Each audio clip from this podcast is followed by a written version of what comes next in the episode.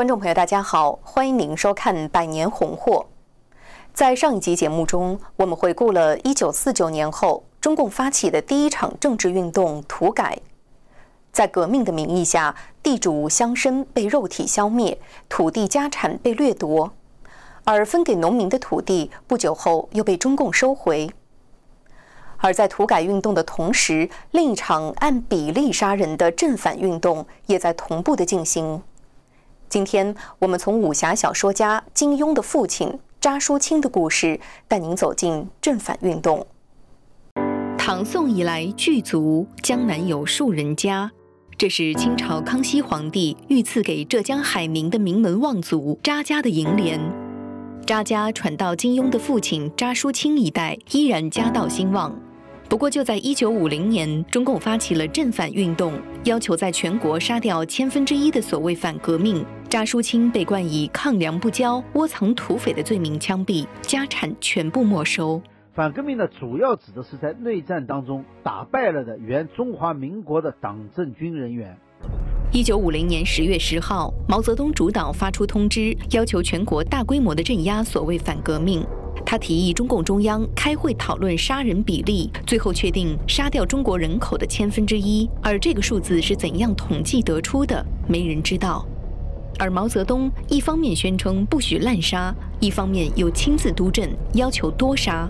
一九五一年一月，他对广东省说：“你们已杀了三千七百多，这很好，再杀三四千人。南京杀人太少，应多杀。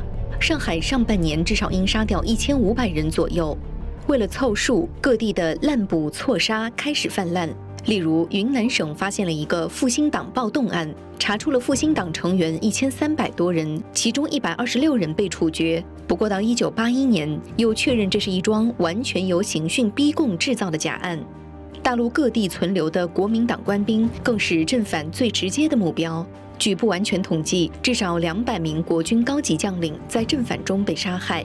其中至少有四十四名国军中将和四十一名少将曾经参加或指挥过对日抗战和会战。直到现在这么多年过去了，我们才知道他们当中的大多数人都是抗日英雄，他们是使中华民族免于亡于日本的英雄。只有在中国，这些民族英雄会被当作反革命迫害几十年。据中共公安部副部长徐子荣一九五四年一月报告。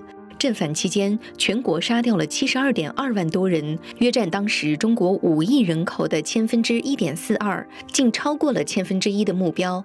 再加上同步进行的土改中，也杀掉了大约两百万的地主和富农。举国上下领教了何为杀人如麻，也对这个刚刚掌握权力的政党产生恐惧。整个打击地富反坏呢，四类分子呢，是中共建政以后杀人立威的过程。只是说呢，这要比单纯杀人更恶毒。杀人你只杀一个，而四类分子他们的家属以及家族成员都要受牵连，打入另类，成为社会贱民，而且不是一代人，是几代人。别人是为了征服而杀戮，而中共是为了杀戮而征服。他一旦夺取政权以后，他才开始大规模的杀戮。直到一九八零年，部分正反对象被撤销判决平反，金庸的父亲就是其中之一。但一句杀错了，能抹去几代人的痛苦经历吗？正反扩大化、血腥化的惨剧被引以为戒了吗？正反真的成为过去式了吗？现在中共将正反披上法律外衣，改称为颠覆国家政权罪。今天追求自由、民主、人权等普世价值的人们，就是现在的正反对象。其实呢，他是换汤不换药，他们对民众的迫害、屠杀从来没停过。新唐记者林兰纽约报道。